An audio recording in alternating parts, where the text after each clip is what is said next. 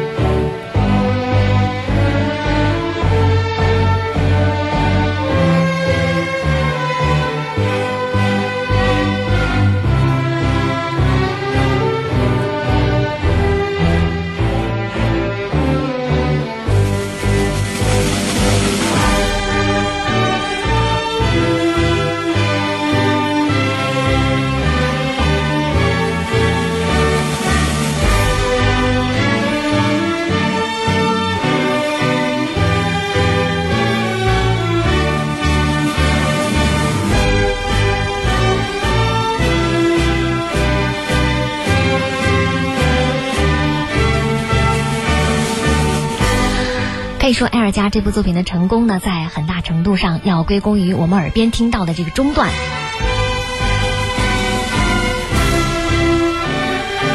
这一旋律呢，不仅被爱德华七世用作加冕颂歌，英国作家豪斯曼还为此写了抒情诗《希望和光荣的国土》，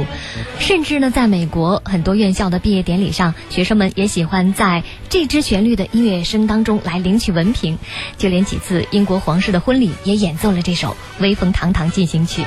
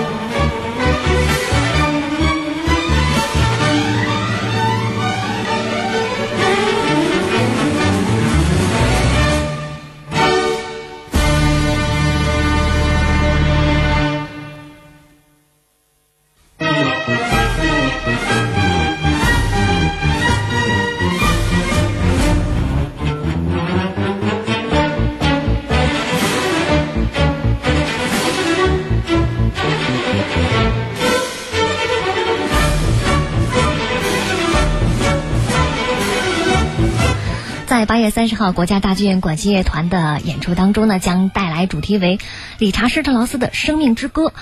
这是这个音乐季理查施特劳斯周年纪念音乐会的第二场，主推的就是他的交响诗巨著。比如说，我们演那个理查施特劳斯，他查拉图斯老师说。我们今年又是李查斯劳斯年啊，所以说我们对李查斯老师是一种把这个非常崇崇敬的心情，因为他是个极其伟大的作曲家，他把画腐朽为神奇，因为他他的作品里面都是一些最最简单、最最通俗的流行的民族音乐，他把流行音乐、民族音乐写成那么优雅、那么伟大的交响乐作品，实在是个了不起的人。实在是个了不起人啊！他又是一个活了创作很丰富的人，歌剧、交响乐各方面领域都演的也很多很多，活的快九十岁了，这种的这种就是老人家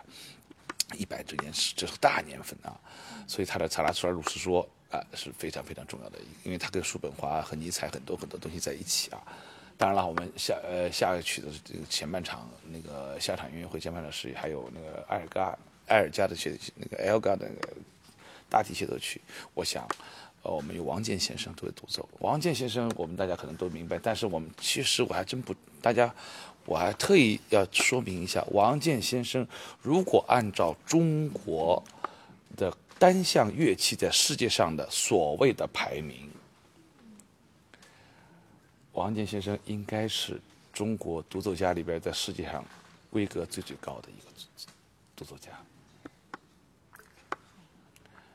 所以埃尔加作品，埃尔加作品也是非常，也是个大 romantic。那埃尔加少有的英国人有那么大的一颗 romantic 的心，